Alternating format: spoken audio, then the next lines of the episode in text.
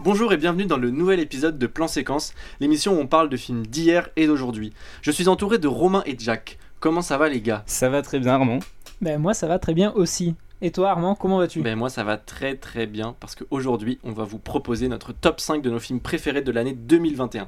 Enfin nos films préférés jusqu'au 15 décembre puisque aujourd'hui on est le 15 décembre. Et donc ça peut expliquer le fait qu'il manque certains films notamment on pense à West Side Story qu'on n'a pas pu voir encore. Un Jack. Je l'ai totalement vu. Ah, il a totalement vu. Ou Spider-Man que Romain a vu aussi. je l'ai totalement vu aujourd'hui. Ou, bien Matrix Résurrection. Moi, je pense plutôt à Kingsman, je ah vous oui. avoue. Ah tout à fait. Enfin bref. Avec Ralph Fiennes. Enfin bref, plein de films qui qu'on voudrait voir mais qu'on n'a pas pu encore voir. Est-ce que ça vous chauffe les gars ou pas de donner votre top 5 Ça va être un super programme et j'ai hâte de découvrir les vôtres. Bah, pareil, et puis je trouve ça bien pour découvrir un peu les univers cinématographiques de chacun. Exactement. Alors je vous propose de démarrer par le numéro 5 du top de Romain. Romain, je t'en prie. Alors, mon numéro 5 est un film qui est sorti en juin 2021. Il s'agit de In the Heights, donc euh, la- en- le nom français c'est D'où l'on vient, réalisé par John Chu et qui, a été, qui est une adaptation à l'écran de la comédie musicale du même nom de Lin-Manuel Miranda. Euh, pour vous faire rapidement le synopsis, euh, c'est une euh, comédie musicale qui se passe dans un quartier de New York, extrêmement original. Le quartier de Washington Heights, un quartier qui fait face à une grande immigration portoricaine, colombienne, etc. Et on suit, différents personnages qui évoluent dans ce quartier, dont Ousnavi, qui possède un petit café, donc qui connaît tout le monde dans le coin et qui rêve de retourner, retrouver ses racines en République dominicaine. Et euh, voilà, il va y avoir des histoires d'amour, des, des musiques, des très belles danses. Et euh, il y aura toujours ce style de Lin-Manuel Miranda qui est très sympathique avec euh, des musiques très pop urbaines. Je l'ai mis en numéro 5, je voulais qu'il apparaisse dans mon top parce que je trouve que c'est un film qui a été sous-coté. Euh, c'est un film qui n'a pas été diffusé cette année, euh, je pense qu'ici personne ne l'a vu. Non, très peu Non, distribué en malheureusement, France. je ne t'ai pas suivi. Il a, il a été très peu distribué en France et je trouve ça très dommage parce que euh, personnellement il m'a fait passer un très bon moment. Les musiques sont très sympathiques, je continue d'écouter euh, la, la, la BO euh, très souvent. Euh, Il y a des thématiques assez classiques sur euh, l'American Dream et, euh, et euh, enfin voilà, en voyant West Side Story, je me suis rendu compte qu'il y a des, des similarités quand même dans ces thématiques qui reviennent très souvent dans les comédies musicales. Mais pour autant, c'était euh, un très bon moment, même si euh, le dénouement aussi nous laisse un peu sur notre faim. Mhm. Mais bon, voilà, ça des... c'était une adaptation d'une comédie musicale qui existait déjà, donc le scénario euh, n'est pas vraiment à critiquer. Mhm. Pour autant, les musiques étaient super, le visuel était super, donc voilà. D'où sa position dans mon top 5. Ouais, Et la question qui me vient comme ça, c'est tu parlais de West Side Story. Du coup, In the Heights, West Side Story. Je, je veux pas trop qu'on spoil le top 5 qui arrive, mais j'ai hâte de voir où est-ce que tu les as mis les uns par rapport aux autres. Euh, bah, West Side Story n'est pas dans mon top. Ah, ouh. Donc ça veut dire que In the Heights est, est- Je- mieux que, West- je- que tu as préféré par rapport à... j'ai bien aimé West Side Story, pareil, j'aime beaucoup, mais, euh, mais c'est vrai que il m'a peut-être moins touché. Et là, c'est vrai que In the Heights, il avait quand même une place particulière dans le sens où je voulais Mm. en parler. Ouais. Je voulais qu'il Oui, apparaisse parce que c'est j'aimerais qu'il a pas assez de que- lumière. Voilà, j'aimerais lui donner de la visibilité. Ouais. Parce que Lin-Manuel Miranda, il a fait des très belles choses cette année et, euh, et je, pense que, je pense que ça doit être mis à l'honneur. Notamment Tic, euh, tic Boom. Tic tic boom, oui, Voilà. exactement. Euh, Jack, je t'en prie, hein, donne-nous ton top 5. Très bien. Alors moi, avant de donner mon top 5, je vais expliquer comment j'ai fonctionné. Euh, je voulais un top 5 plutôt éclectique. Alors à la base, comme Romain, je suis très grand fan de comédie musicale, j'en ai vu beaucoup cette année. Mais mon top 5 me satisfaisait pas. Je voulais faire pareil avec les films d'animation, mais pareil, je trouvais que c'était pas la plus belle des années pour les films d'animation. Du coup, pour quand même réussir à faire un top 5 assez varié et être sûr que je ne fasse pas le même que mes camarades, qui je suis sûr ont de très bons goûts, et donc les films que j'ai pas mis dans mon top 5, ils vont en parler, euh, je me suis imposé comme règle un film d'animation, une comédie musicale et un film français, parce que ce sont trois types de films que j'aime beaucoup. Donc pour mon top 5, j'ai choisi un film qui est sorti que sur Netflix, qui s'appelle Les Mitchell contre les machines. C'est un film d'animation. Je l'ai mis Top. top 5. Sans cette règle, il serait peut-être pas dans le top, mais j'y tenais parce que ce film, il m'énerve. Je le déteste parce que je déteste le fait de l'aimer, mais je peux pas m'en empêcher. Euh, c'est un film de Michael Rianda, le créateur de l'un des meilleurs dessins animés de ces dernières époques, Gravity Falls, allez le regarder. Ah, euh, c'est euh, Tempête de Blue Giant, non? Oui, aussi. Ok. Et euh, Jeff Rory. Et pour la production et l'animation, bah, c'est la merveilleuse équipe de Sony Pictures Animation qui a fait donc Spider-Man Into the Spider-Verse, qu'il faut aller voir pour les fans de Spider-Man qui ont- se sont dit Oh, Spider-Verse, comme dans le troisième volet du MCU. Il y a encore mieux en animation, même si j'ai pas vu le dernier. Et le Lego La Grande Aventure, qui est Ah un des Ah meilleurs films d'animation qui est incroyable. Euh, alors, pour le synopsis, euh, les Mitchell, cette famille, doit faire un ultime voyage en famille pour accompagner Kachi, euh, la grande, euh, à sa super fac d'audiovisuel. Toutefois, son père, qui n'apprécie pas la technologie, crée un dysfonctionnement dans leur famille. Mais leur voyage est soudainement interrompu par une rébellion technologique. Partout dans le monde, il y a des robots ménagers humanoïdes qui décident qu'il est temps de prendre le contrôle. Alors déjà, on sait que l'histoire, elle va pas voler très haut en termes de scénario. On a une histoire hyper cliché, hyper classique. Parce que le concept de la famille qui doit se battre contre des machines qui se rebellent, et c'est la petite famille qui ne fonctionne pas avec le père qui est littéralement l'archétype du boomer. Honnêtement, j'avais pas envie de voir ce film. Euh, il y a quelques années, euh, sur Netflix, était sorti euh, un film qui s'appelait Nouvelle Génération, où c'était à peu près le même concept de, rébellion technologique avec une fille qui, se, qui, qui était dysfonctionnelle par rapport à sa mère, etc. Je me suis dit que ça allait être la même chose. Mais non, je me suis régalé. Il y avait tout pour me donner aucune envie, mais je me suis régalé. Ce film, il réussit parce que l'organisation de ce voyage familial, ça a beau être un archétype et un cliché euh, hyper commun, on s'attend à ce que ça soit dénué de surprise. Ça l'est peut-être, mais tout marche. Et pourquoi tout marche? Parce que moi, je me fiche qu'on me raconte mille fois la même histoire, si tant est qu'on est assez bon pour me la raconter bien, différemment, qu'on soit, capable de me la faire redécouvrir. Ben moi, euh, ce film m'a fait redécouvrir cette base de film très simple, de voyage, de famille qui ne fonctionne pas, parce que les personnages sont hyper attachants. Euh, la fille est hyper touchante, la relation avec son père boomer. Son père boomer, j'ai réussi à être attaché alors que c'est le cliché le plus insupportable, je trouve, ces dernières années dans les films d'animation pour montrer que la famille est déconnectée de la technologie.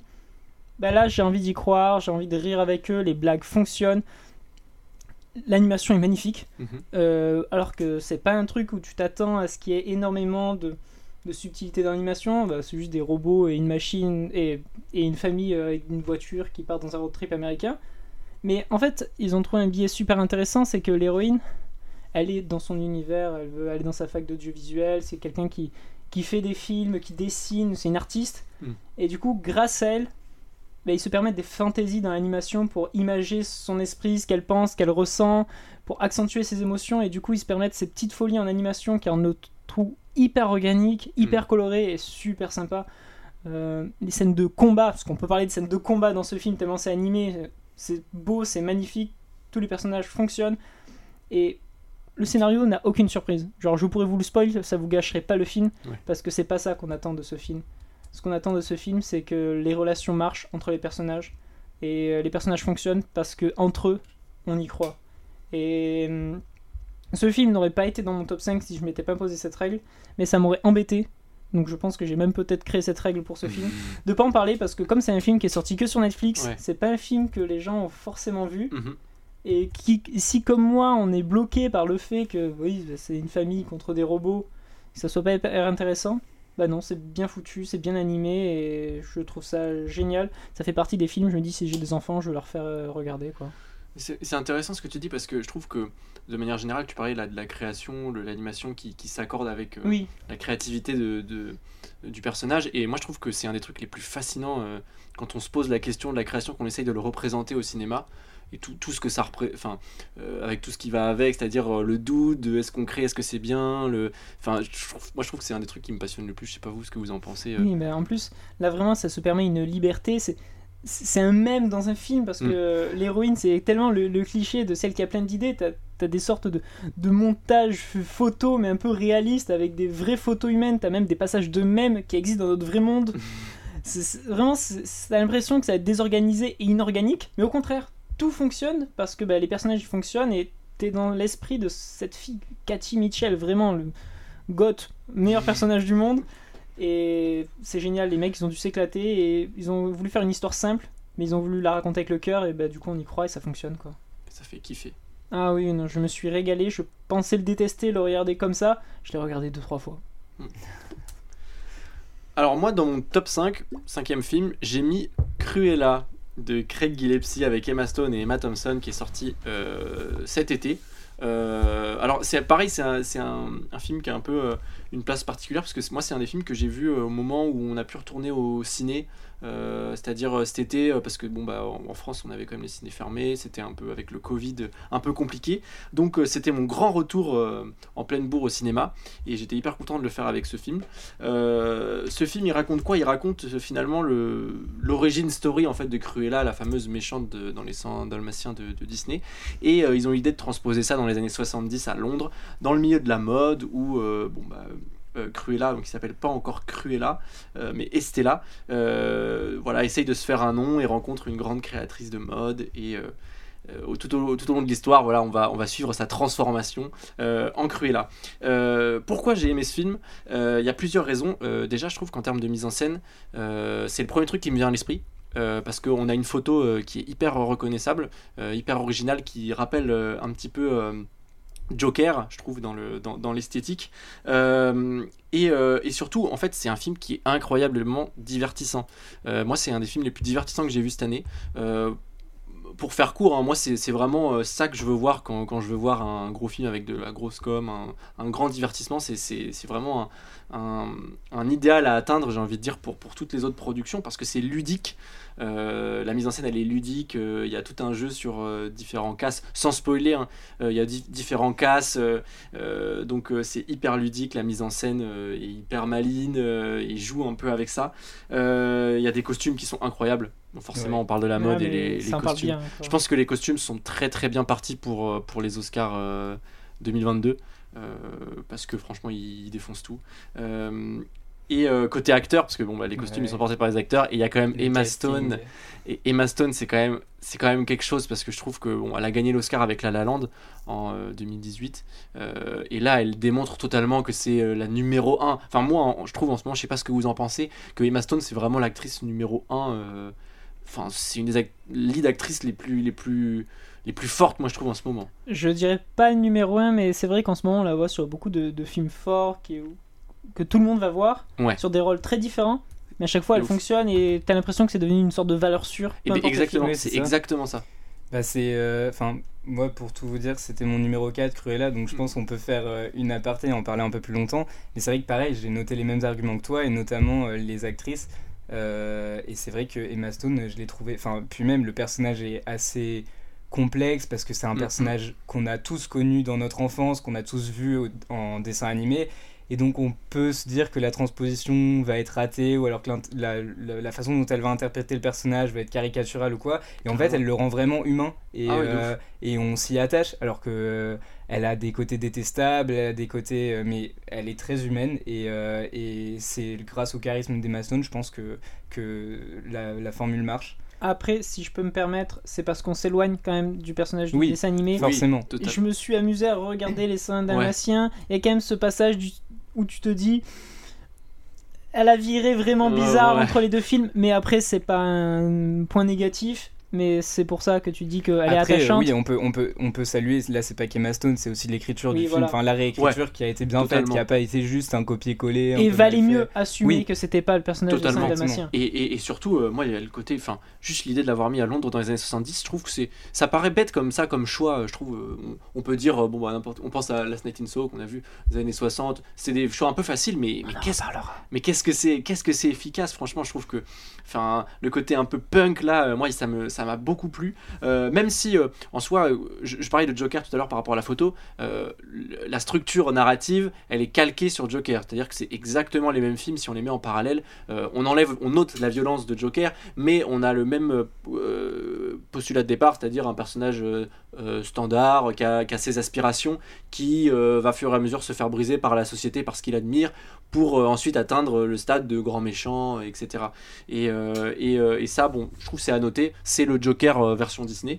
euh, Mais a- pas de façon négative. Non, pas du tout Voilà. de façon négative. Au contraire, je trouve que c'est c'est vraiment un excellent film, sinon je l'aurais pas mis dans mon C'est top un 5. bon film Disney. Il me semble pas qu'ils en aient fait d'aussi bons euh, jusque-là. Enfin, des films euh, En live action, tu en veux live dire. action euh, Hmm. qui étaient des, ré- de re- des revisitations. Je trouve que c'est un des meilleurs. euh, Je, je t'avoue que moi, tout ça, ce qui est le Roi Lion, ça, j'ai pas trop vu. euh, Non, mais Ouais, ça, bah, c'est différent. C'est très différent aussi, mais je trouve que lui, c'était un parti pris un peu osé et ça a très Mm. bien marché. Bah, surtout la force, c'est qu'ils ont pas juste, comme tu as dit, comme exemple le Roi Lion, euh, ils ont fait un live action d'un film qui existait déjà, ils ont tenté de réinterpréter un personnage, de faire quelque chose de complètement nouveau.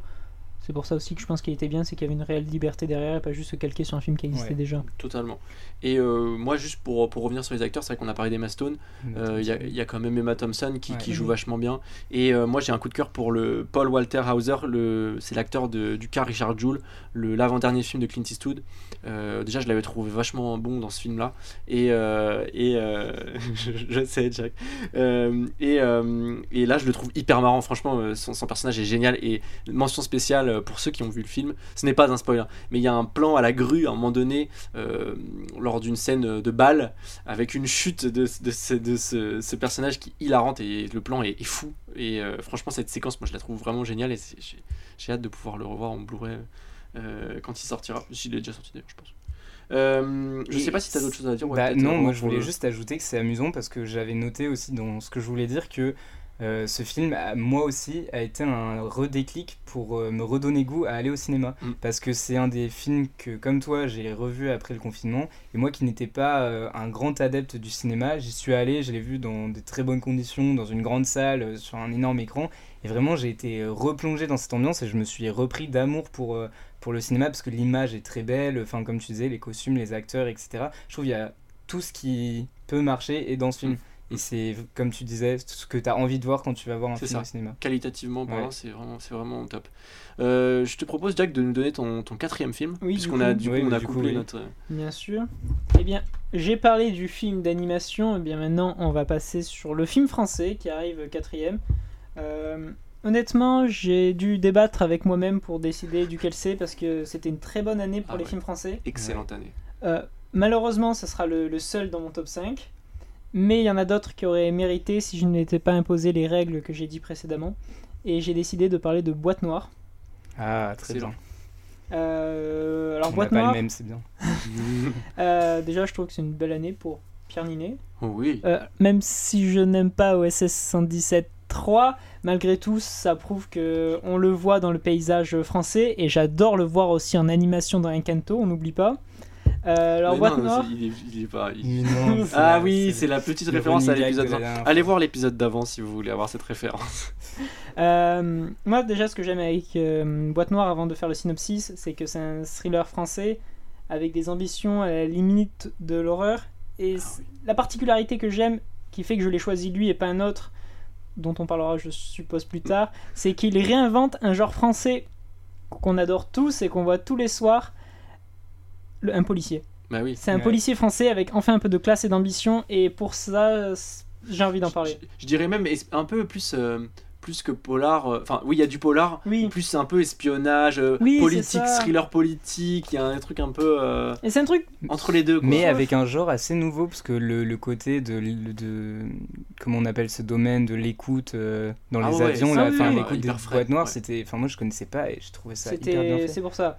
Euh, je trouve le film qui réinvente, mais pourtant qui a ses racines dans le langage cinématographique français. Parce que maintenant, quand on parle de film policier, un peu d'enquête français, on pense à Diane Femme Flic. Bah, Boîte Noire, faut, vaut mieux pas le comparer à ça. Alors, le synopsis, c'est. Que s'est-il passé au bord du vol Dubaï-Paris avant son crash dans le massif alpin? J'ai vraiment pris halluciné. Technicien au BEA, autorité responsable des enquêtes de sécurité dans l'aviation civile, Mathieu Vasseur, Pierre Ninet, est propulsé enquêteur en chef sur une catastrophe aérienne sans précédent. Erreur de pilotage, défaillance technique, acte terroriste L'analyse minutieuse des boîtes noires va pousser Mathieu à mener en secret sa propre investigation. Il ignore encore jusqu'où va le mener sa quête de vérité. C'est un bon synopsis en vrai. Mais Oui. qui spoil un peu parce que. Enfin bref, je te laisse continuer. Mais euh, je trouve euh, le film très bien parce que, comme a dit Romain, c'est que ça prend un angle de vue sur les enquêtes assez nouveau. Je pense pas avoir souvent entendu parler de ceux qui écoutent les boîtes noires. Je connaissais leur existence, mais c'est vrai que se dire qu'il y a des vraies équipes qui doivent les écouter et comprendre leur utilité, j'ai trouvé ça très bien. Honnêtement, quand j'ai vu la bande-annonce, malheureusement, je me suis attendu à une sorte de sous Sherlock Holmes français parce qu'il y a ce côté du personnage avec un peu ses tocs, très introspectif, très intelligent. Euh, ouais, légèrement, presque, français. presque un peu autiste. euh, C'est ça. où Il a un, un sixième sens euh, dans les enquêtes. Ou les Mais choses comme ça. finalement, le personnage est assez attachant, même si effectivement il a ces tocs typiques du personnage décalé avec son monde pour montrer qu'il est intelligent. C'est ça. Parce qu'il est spécial. Mais c'est quand même bien amené, c'est pour ça que je trouve que ça réinvente. C'est si on fait table rase du reste et que en général c'est sur des films du dimanche soir euh, sur TF1, si on prend le film en tant que tel, là ça marche, euh, le casting est génial. Pierre Ninet, ça m'a fait plaisir, je l'ai vu je crois après OSS 117 ce film et j'ai failli le détester puis j'ai vu ce film et j'ai fait non, il mérite. On préfère oublier, pas parler de OSS 117 ce soir. Euh, je pense pas qu'il faille vraiment parler du scénario parce que bah, c'est un policier donc oui, le on va, on va conserver, on le suspense. c'est l'enquête. Mais on- moi, je, je- juste pour compléter, je trouve qu'il tient quand même la route euh, sur la durée parce que c'est un film qui dure quand même Oui, 2 heures, 2 je heures 10. me demandais comment ça pouvait tenir Ouais. deux heures parce que je me suis dit ça peut vite devenir long mais il arrive à mêler un peu des genres d'horreur il te met dans un Ah ouais, stress totalement. assez constant Euh, le film parfois il se perd et on sent qu'il essaie de gagner du temps malgré tout voilà il a quelques faiblesses mais ça serait dommage parce que malgré tout il est bien rythmé on est pris dans l'enquête C'est bien vulgarisé aussi, j'ai trouvé. ça, On arrive à bien genre, suivre. je comprends cet univers que je- qui m'était connaissait- ouais, inconnu qu'on connaît pas du tout. ouais. Et c'est pour ça que j'ai vraiment passé un bon moment et je me suis dit, waouh, je sens qu'on peut faire des choses, il faut suivre cette Ouais. voie. Et je ferai un parallèle avec mes mentions honorables. Mhm. Mais je trouve que là en France, on arrive à un point où on va essayer de s'éloigner de se dire qu'un bon film français, c'est forcément un film de genre très bizarre.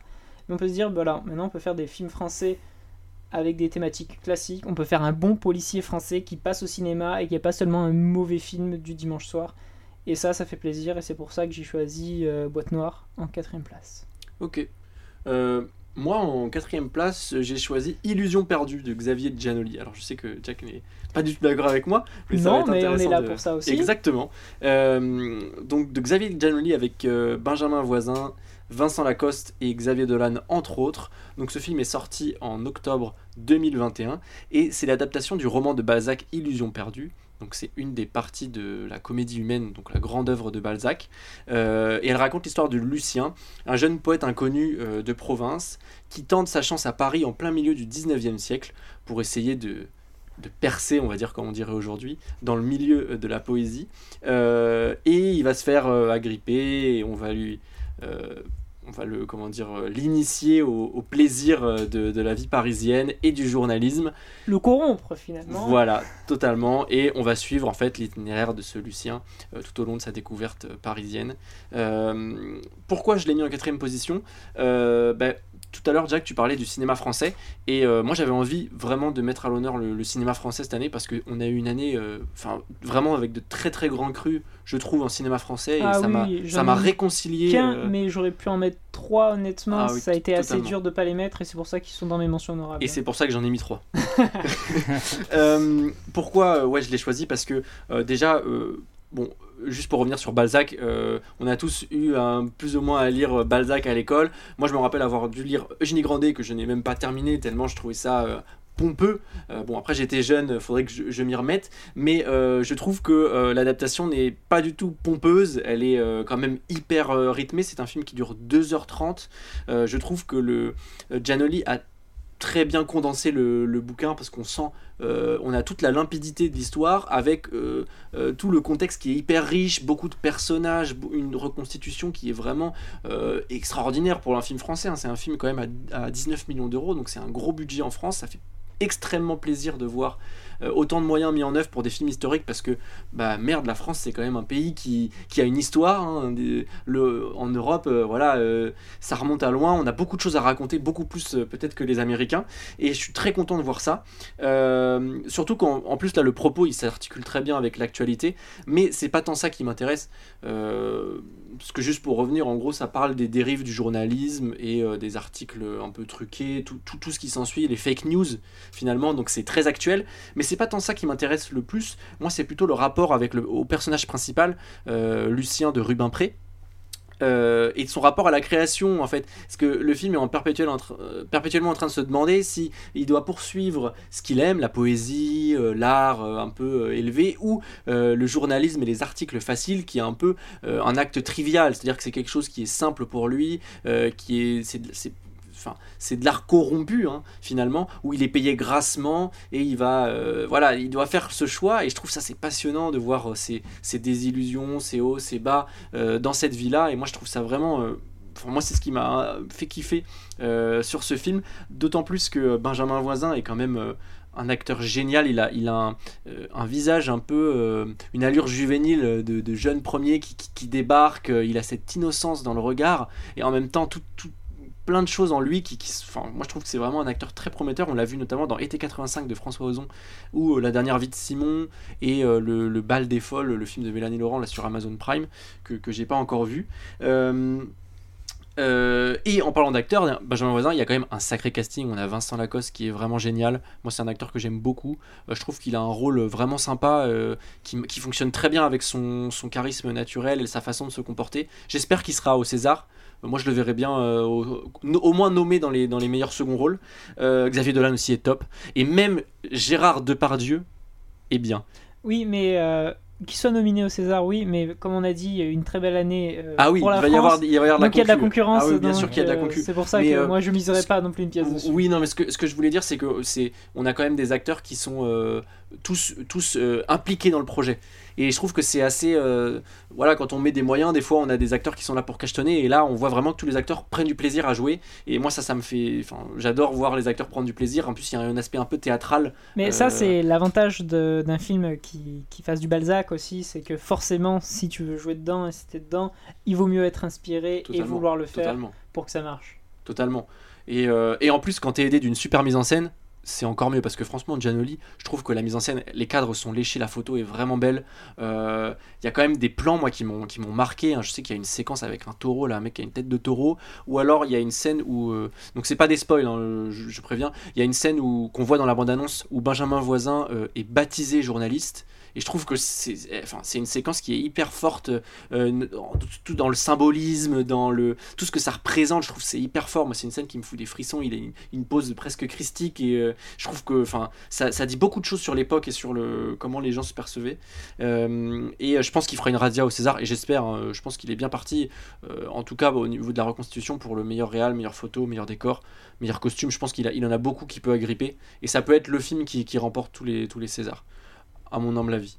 Euh, je te propose Romain de, donner ton top 3. Bah là ouais on va rentrer sur les podiums et commencer les top 3 et c'est intéressant parce que la transition va être belle car c'est un film français également et un film historique, c'est le film Eiffel euh, réalisé par Martin Bourboulon qui est sorti en octobre 2021 et qui est un biopic romancé sur l'histoire de la construction de la tour Eiffel euh, au 19e siècle. Donc pour vous raconter rapidement du coup le synopsis, c'est assez classique parce que c'est inspiré de ce qui s'est réellement passé. Euh, de Gustave Eiffel, qui était un ingénieur français, euh, qui était en train de travailler sur les travaux du métropolitain à Paris. Et on lui a proposé de, proposer un projet pour l'exposition universelle pour pouvoir faire euh, rayonner le patrimoine français. Et, donc c'est là où il a eu son idée de Tour Eiffel.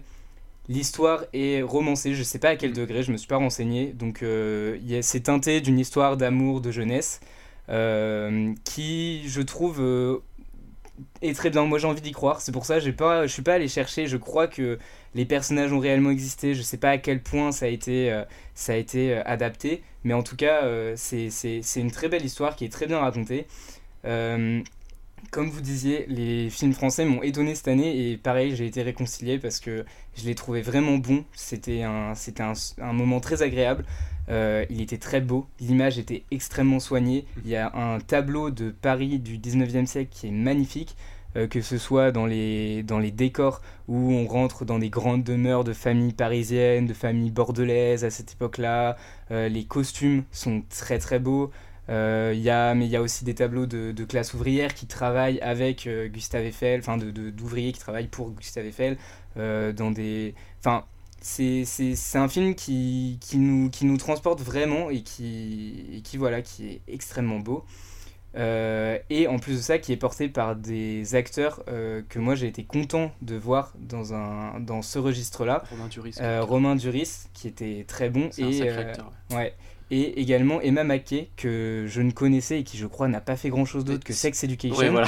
C'est Et ça faisait très plaisir de la voir dans un film français parce Carrément. qu'elle est, euh, elle a cette double nationalité euh, franco-anglaise. Je savais pas. Et Si, si, si, si. Elle, euh, ben, elle, elle parle couramment les deux langues. D'ailleurs, j'ai parle- été étonné de pas la voir avec un accent parce que dans le peu d'interviews que j'avais vu avec Sex Education, j'avais l'impression qu'elle ne parlait plus très bien français. Ouais. Là, en fait, non, c'était Non, nickel. c'était donc, la euh, c'est comme Timothée Chalamet. euh, Ouais, je pense que font c'est semblant. ça. Mais non, non, non, elle parle extrêmement bien français et, euh, et, euh, et ça faisait plaisir de la voir dans un rôle où elle pouvait mettre bah, ses compétences d'actrice à, à l'œuvre et plus que dans Sex Education, je trouve. Et, et donc voilà, moi c'est un film qui m'a fait. je connaissais pas vraiment. Enfin, il y a pareil, il y a aussi toute une, tout un côté de vulgarisation de l'ingénierie. Bah oui. Euh, parce qu'il y a des hum, ils expliquent comment ils ont je sais là aussi je sais pas à quel point c'est réel mais ils expliquent les systèmes comment ils ont fait pour mettre en place ces énormes pylônes de fer euh, c'est Est-ce que c'est le moment où on explique qu'on est tous ingénieurs en bâtiment ou en Oui. devenir non non on fait semblant Euh, non non on est des gens random et voilà moi je n'ai jamais construit la tour Eiffel donc j'étais très intéressé de savoir comment ils avaient fait et, et pareil euh, sur le sur le dans, en termes de réalisation il y a des très beaux plans où Mm. ils sont euh, tout en haut de, de, de- du premier étage de la tour Eiffel qui sont en train de construire etc et euh, et il y a des enfin je, je sais pas comment ils ont fait ça c'est que des fonds Il y verts avait des FX pas mal. J'ai vu euh, beaucoup de vidéos euh, sur internet où ils expliquent les FX. Ouais. Mais tu vois, c'est c'est marrant que tu dis ça parce que moi je disais juste avant que je pensais qu'ils ont perdu allait faire une razzia sur les Césars, mais c'est vrai qu'Eiffel c'est aussi un candidat sérieux. Euh, euh, Je comprends pas. Non mais oui, non mais euh, au-delà au-delà de si on aime ou pas le film, mais je, euh, je pense que techniquement c'est un film qui a, qui a des atouts à faire valoir. moi Ah, je l'ai pas vu personnellement. beaucoup d'atouts. hein. De toute façon, je vais pas te couper longtemps et faire mon gros trou du cul à dire que je le déteste. Mais moi, Eiffel, il est magnifique. Les acteurs sont bien. Mais l'écriture, je suis désolé. Mais moi, je veux pas croire à des scènes d'amour, à des scènes de tristesse, etc. quand les personnages sont aussi antipathiques. Et il y a des sauts dans le temps que je comprends pas. Enfin, de toute façon, je savais qu'il serait dans ton top. Et il a plein de qualités que je retire pas et que je comprends pourquoi les gens l'aiment. Mais moi, je trouve que l'écriture est très dommage sur beaucoup de points. J'ai pas réussi à m'attacher à Gustave Eiffel et ça m'a bloqué tout le film. Et le fait, comme tu dis, au début, il y a eu de la vulgarisation un peu sur la construction de la Tour Eiffel. C'est une constante qu'on n'a pas trop dans tout le film, sans, sans entrer dans les détails. Et des fois, il y a un peu des sous dans le temps, très dommage. oui Parce Non, vrai que c'est- vrai s'attend. que- ouais, c'est vrai qu'il y a des passages où on se dit euh, on va voir un peu plus de la construction et euh, d'un coup il y a une ellipse, on voit qu'elle est finie, on se dit ah d'accord. Ah. bon et bah ça parle pis. que de l'histoire d'amour et c'est très dommage. Ça doit être dans la version longue. Non mais c'est pour ça, je lui retirerai pas ses qualités parce qu'il en a plein. Mais euh, moi j'ai une frustration avec ce film énorme. En plus, quand j'avais dû le voir, c'était soit ça, soit Illusion perdue. J'y croyais pas Illusion perdue, je suis allé voir Eiffel, j'étais très déçu, je suis allé voir Illusion perdue, j'ai été un peu déçu aussi. j'étais en Il est mode très difficile à satisfaire. un peu, mais bon, c'est normal. Euh, bah Jack, je te propose ton, ton troisième film. Euh, si je t'ai pas coupé avant la fin, Romain. Non non non, moi je voulais juste simplement finir en disant que c'est un film qui m'a fait euh, Enfin, je suis déjà amoureux de la ville de Paris, mais qui m'a euh, refait tomber en amour avec la ville de Paris. Après, après l'avoir vu, je suis directement allé faire une petite balade et regarder la Tour Eiffel en C'est pleurant. trop C'est mignon. mignon. C'est- C'est faux. enfin, je me suis vraiment baladé, j'ai pas pleuré. Euh, alors moi en troisième, je pense que c'est un des films sur lequel je vais moins parler alors que c'est le début de mon podium, c'est Annette. Euh, pourquoi je vais pas en parler? Parce que à mes yeux, il faut pas voir de bande-annonce, il faut pas savoir à quoi s'attendre, et soit on l'adore, soit on le déteste. Et je sais que Armand le déteste. Aïe. Euh, déjà, cette année, il fallait bien un film avec Adam Driver. Parce Bah, que bien sûr. Il est. Il en fallait au moins un. Et Oui. il est partout, mais Il a eu n'est 15. pas nommé au Golden Globe 2022. Oui, c'est Oh un scandale. Alors quelle que- angoisse Alors que Scandale. Lady Gaga. euh, Ah oui, une nomination. Ah, une nomination. Non, mais elle, euh, je pense que c'est pour la forme. Après, elle démérite pas sur le Ah, principe. non, non, non, mais c'est juste que Adam Driver, on l'a vu partout. Et en plus, films, ouais. il était bien partout. Ah, non, Même sûr. Gucci, où j'ai eu du mal, sur papier, il était pas mauvais. Enfin bref, donc Annette, euh, pour choisir un film avec Adam Driver, et surtout pour mon film de comédie musicale, du coup, Mm. euh, c'est pour ça que j'ai choisi Annette. Euh, déjà, un petit mot sur Adam Driver, parce qu'il mérite, et plus je le vois dans les films, plus j'aime cet homme. Ah. Ça me fait rire parce que quand Star Wars était sorti et que tout le monde le découvrait, tout le monde lui crachait dessus. Moi, le premier. Voilà. Alors que déjà, c'était un des personnages les mieux écrits de la, de la Ah oui. postologie Ça, je Star suis d'accord avec toi. Kylo Ren est le meilleur personnage de Postlogie. Mais on n'est pas là pour parler de ça. Mais surtout, je trouve qu'il mérite et il veut sa place parmi les grands. Et je Mm. pense qu'il a déjà tout pour l'obtenir. Il jongle entre les productions, on va dire, un peu grand classique, grand public, comme Star Wars ou Gucci, et les projets moins classiques et un peu plus intimistes, mais pourtant très forts, comme Marriage Story Ouais, et. Annette, que je trouve dans cette intimité grandiose. Euh, le synopsis Euh, Los Angeles, de nos jours. Henry, Adam Driver, est un comédien de stand-up à l'humour féroce. Anne, Marion Cotillard. Une cantatrice de renommée internationale. Alors une cantatrice, c'est une chanteuse d'opéra. Je ne savais pas qu'on disait comme ça. Ensemble, sous l'effet des projecteurs, ils forment un couple épanoui et glamour. La naissance de leur premier enfant, Annette, une fillette mystérieuse au destin exceptionnel, va bouleverser leur vie. Pour pas rentrer dans les détails, parce que j'ai vraiment pas envie de spoil, parce que le film est vraiment particulier, j'y suis allé. La bande-annonce ne spoil pas grand-chose pour le coup, et ça j'en suis assez content, parce que j'ai eu envie de voir ce film pour la bande-annonce, qui montrait juste des, de très belles photos, et euh, les comédiens euh, en train, on va dire, de se donner dans l'émotion, etc., et des petits passages musicaux. Je ne savais pas du tout à quoi m'attendre avec la bande-annonce et l'affiche. Le film m'a surpris parce que il ressemble à rien. Et moi, ça me parle. Ce- ce- C'est une sorte de, de projet, je le trouve désorganisé, mais tout est magnifique, métaphorique. Il faut rentrer, on va dire, dans le délire. Moi, ce genre de film, bah, ça passe ou ça casse. Mais pour moi, c'est passé. C'est un typique. Enfin, c'est typique du cinéma de l'Oscar Axe. Oui, voilà. Voilà. Et moi, je trouve que celui-là, il fonctionne avec moi. Je suis rentré dedans, les émotions, les métaphores. J'ai eu envie de tout interpréter, de tout comprendre. Ça m'a retourné. Je suis sorti de la séance en me disant j'ai vu quelque chose. Hmm. Et rien que pour ça, Ouais, je comprends. il vaut le coup. Je peux comprendre que ça marchera pas pour tout le monde, mais le fait qu'il m'ait quand même procuré ce- presque un malaise finalement, bah, je pense qu'il mérite ce top 3. Alors peut-être que si je parlais pas de, de comédie musicale, j'aurais peut-être remis autre chose comme film. Mais plus j'y pense, plus je l'aime. Donc c'est pour ça qu'il est facilement monté à la troisième place, alors que j'ai vu d'autres bons films et que je comprends que beaucoup de, chance- euh, beaucoup de gens ne l'aiment pas. Oui, bah c'est sûr, c'est sûr que c'est un film dont on va parler. hein. Je pense que la presse est assez unanime euh, sur Annette. Euh, il a eu le prix de la mise en scène à Cannes. Il peut faire très pompeux justement bah, avec ce côté-là. Moi, c'est ça que, qui me dérange en fait dans le film, c'est que si tu veux, au bout de 20 minutes, je, ça, ça me faisait déjà chier quoi. Alors, moi, j'ai en fait, j'ai vu Holly Motors, je savais que, donc il y a quelques années déjà, euh, je savais que tout le monde en parlait en bien, et j'ai passé totalement à côté d'Holly Motors. Euh, j'av- J'avais reconnu la, proposition parce que il faut, enfin, on peut pas se le cacher. Hein, Léo Scarax, c'est un grand cinéaste. En revanche, moi, ce qu'il propose me laisse totalement euh, de marbre, c'est-à-dire que c'est très, c'est très froid. hein. On peut pas dire Oui, que ça soit oui. chaleureux, ça ménage pas le spectateur. Euh, voilà, c'est euh, tu prends ou tu me jettes quoi. Mais, c'est fout. exactement ça. Et c'est pour ça que là, on en parle et on arrive à débattre sur ça sans avoir énoncé un seul détail du scénario, en plus du synopsis.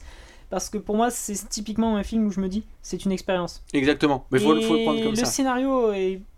c'est c'est un vecteur pour toutes les tentatives et la métaphore que veut faire passer euh, le réalisateur. Ouais. Parce que le scénario en soi est très simple, mais paraît tellement compliqué par tous les biais qu'il utilise. Oui. Et moi, c'est ce que je trouve fort. Et puis les chansons sont très cool, l'univers, t'es pris dedans, la Voilà, photo. J'ai adoré la, la- la première chanson. Après, euh, le reste, euh, franchement, je te jure, c'est un, un c'est mélangé. pas quelque chose pas- que tu réécouterais comme Ouais, peut-être Romain quand il parle de Tic Tic Boom ou que sais-je encore. Mm.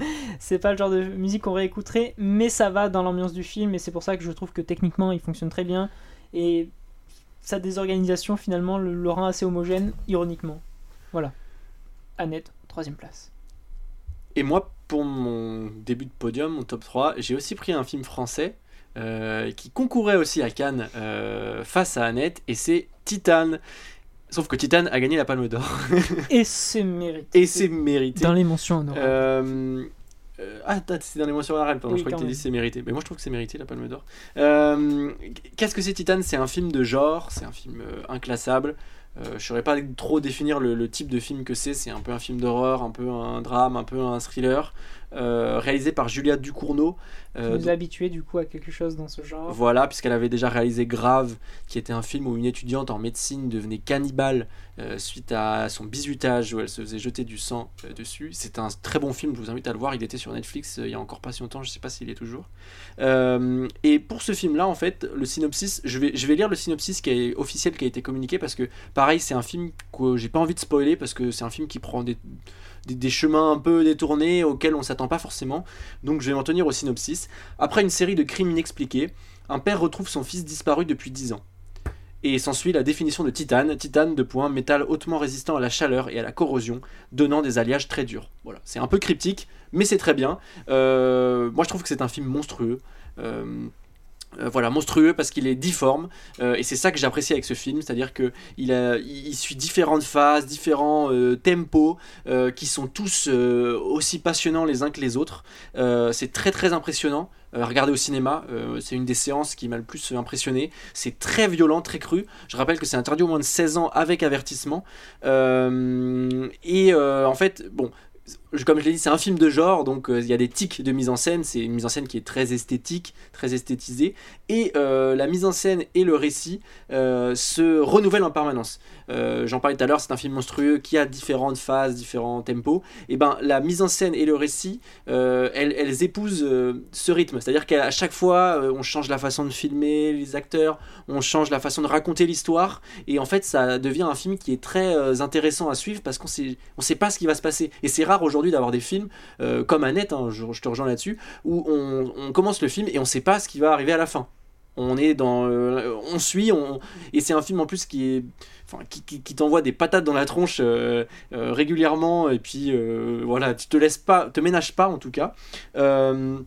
Il y a beaucoup de séquences qui sont très marquantes dans, dans, Titan, notamment l'utilisation des couleurs, la photographie. Il y a, il y a aussi pardon, Vincent fucking Lindon, qui est un, acteur français euh, extraordinaire. Euh, franchement, vous regardez tous ses films, les films sociaux qu'il a fait, La loi du marché de Stéphane Brisé, vous regardez euh, l'apparition de Xavier Giannoli qu'on a cité tout à l'heure.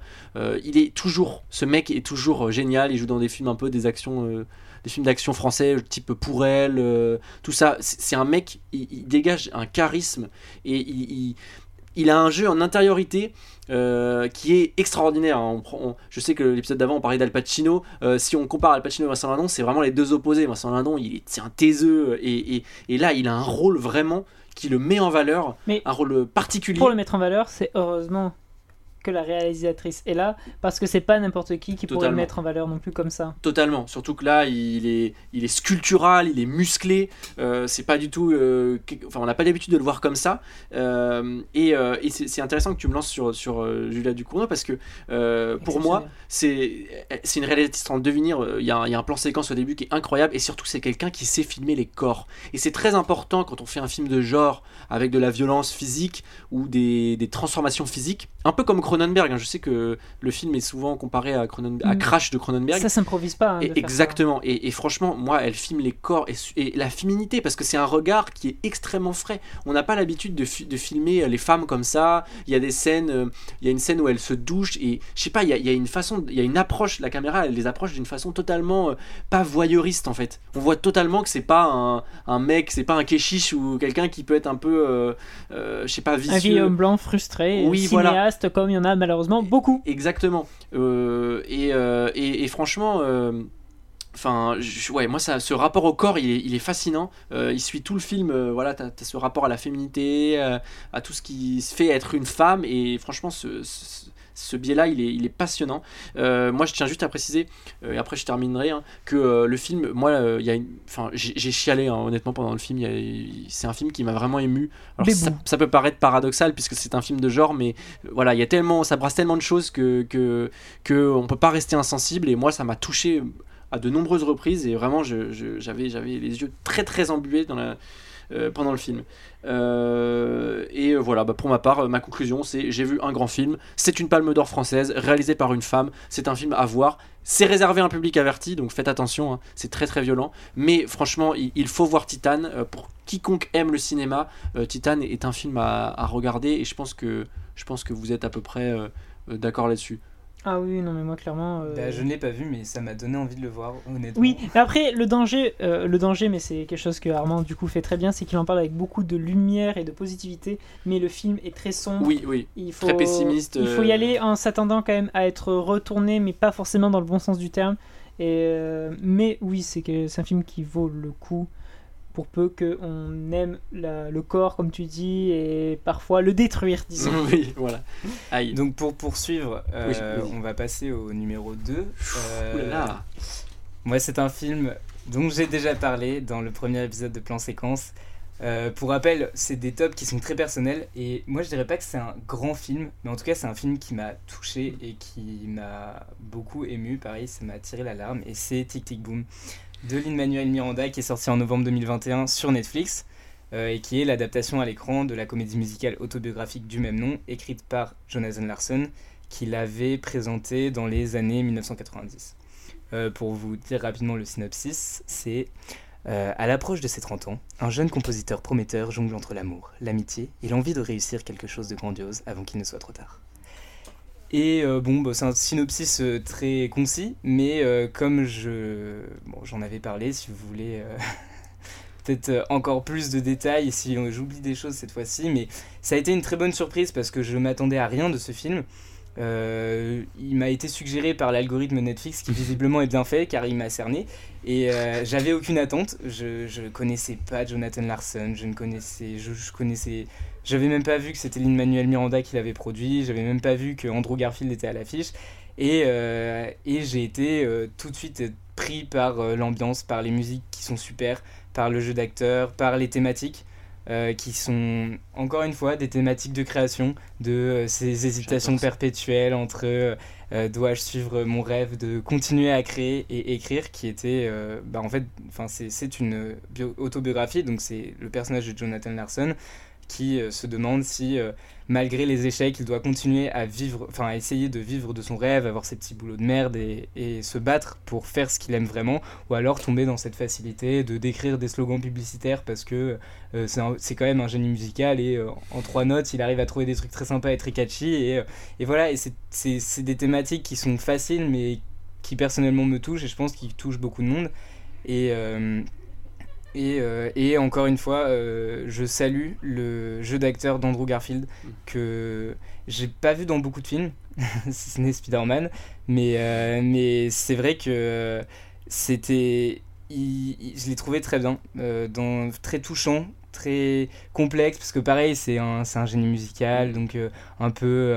qui peut avoir ses petits côtés un peu enfin, détestables de. de où il se sent un peu supérieur, etc. L'ego de l'artiste, euh, finalement. oui, voilà, avec, voilà, il a un ego artistique euh, extrêmement présent, mais euh, très touchant au final. Et, euh, et voilà, c'était euh, une très très bonne découverte. Donc, euh, deux films musicaux, mais pas West Side Story. non, D'accord. Bon, je l'ai pas vu, mais. non, mais euh, bah, si on peut faire une mini parenthèse sur West Side Story, on en parlera peut-être dans les mentions Dans les mentions honorables, Ouais, on en on en parlera après. dans les mentions Mais on honorables. parlait pas des films de 2021 Bah, il est sorti en 2021. Ah oui, pardon, j'avais Mmh. oublié. Vas-y, Jack, donne-nous ton deuxième film. Alors moi, en Enfin, ton deuxième... top 2. Oui, mon top 2. euh, c'est Last Night in Soho. Oh, Mmh. c'est pour ça qu'il m'avait fait un clin d'œil tout à l'heure. Parce que on l'a vu tous ensemble. Mais moi, je suis un très grand fan d'Edgar Wright. Vraiment, euh, tous ses films me parlent. Il réussit encore à me captiver dans ses délires cinématographiques. Et en plus, il se renouvelle. Vraiment, j'adore cet Mhm. homme. Euh, tous ces films, ils font mouche chez moi. Et bah, Last Night in Soho n'a pas fait exception. Euh, je pense pas que je vais épiloguer- longtemps dessus, mais on va commencer par le synopsis. Last Night in Soho met en scène l'histoire d'une jeune femme passionnée de mode et de design, un peu comme Cruella, c'est pour ça que Armand avait dit ça tout à l'heure, qui parvient mystérieusement à retourner dans les années 60 où elle rencontre son idole, une éblouissante jeune star montante. Mais le Londres des années 60 n'est pas ce qu'il paraît, et le temps semble se désagréger, entraînant de sombres répercussions. Pourquoi tu fais cette voix tout le temps? Je sais pas, euh, Non, mais c'est intéressant, hein, moi ça j'aime bien, tomber j'ai le retour mais- dans les oreilles. euh, Je sais pas, c'est j'aime bien les, les synopsis d'Allociné, ils me font rêver. J'ai l'impression parfois de voir un film différent aussi. ouais, totalement. Parfois, je trouve que leur description, euh, c'est pas le film que j'ai vu, ça me Non. fait beaucoup rire. Mais ils pour sont ça- trop longs les synopsis d'Allociné. C'est pour ça que je les Oui. prends par principe, pour pas spoil plus que Allociné Oui, le fait. euh, t'as raison. Euh, Last Night in Soho le film est beau. Il est rempli de bonnes idées, mais à chaque instant. Mais de toute façon, euh, Edgar Wright l'a prouvé. C'est quelqu'un qui adore jouer avec les plans, les, les micro-détails dans, dans chacune de ses séquences, la, la rapidité de l'action. Même si là, je trouvais qu'il arrivait à prendre le temps pour poser des ambiances. Totalement. Mm. Ce qu'il ne fait pas souvent. Oui, Parce mais que quand on prend 5 films au pif, Baby Driver, Scott Pilgrim et sa trilogie du Cornetto, à savoir euh, Shaun of the Dead, Hot Fuzz et le dernier pub avant la fin Ouais, du monde. c'est des films qui vont beaucoup trop vite parfois même, mais ça fait partie de son charme.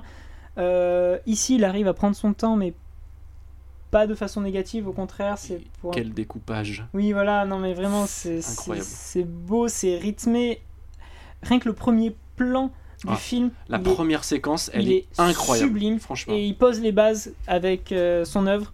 Il veut nous en mettre plein la vue.